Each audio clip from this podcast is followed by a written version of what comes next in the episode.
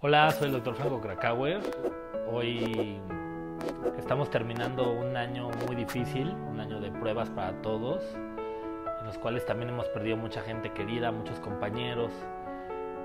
Pero sí hay algo diferente a como estábamos hace un año y es que ya ahora tenemos la opción de tener las vacunas. Esto poquito a poquito se hace al final que ya hay algo de luz en el túnel. Entonces les pido que sigan teniendo paciencia y a los pacientes eh, oncológicos les digo que sigan en,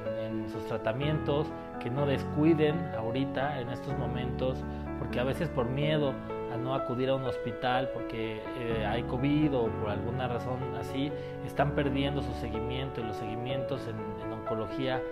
eh, son muy importantes, tan importantes como el primer tratamiento que se dio. Y los que apenas están con algo que todavía no está claro el diagnóstico,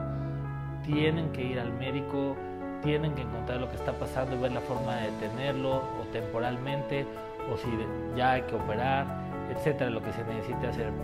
Yo les pido que le echen muchas ganas, que este año no bajen la guardia respecto a los tratamientos oncológicos, que hay que seguirse cuidando con lo que ya sabemos y sobre todo pues tener menos estrés, tratar de, de, pensar que ya vamos avanzados, que ya conocemos un poquito mejor la enfermedad, que sabemos cómo cuidarnos y que de esta manera nos podemos.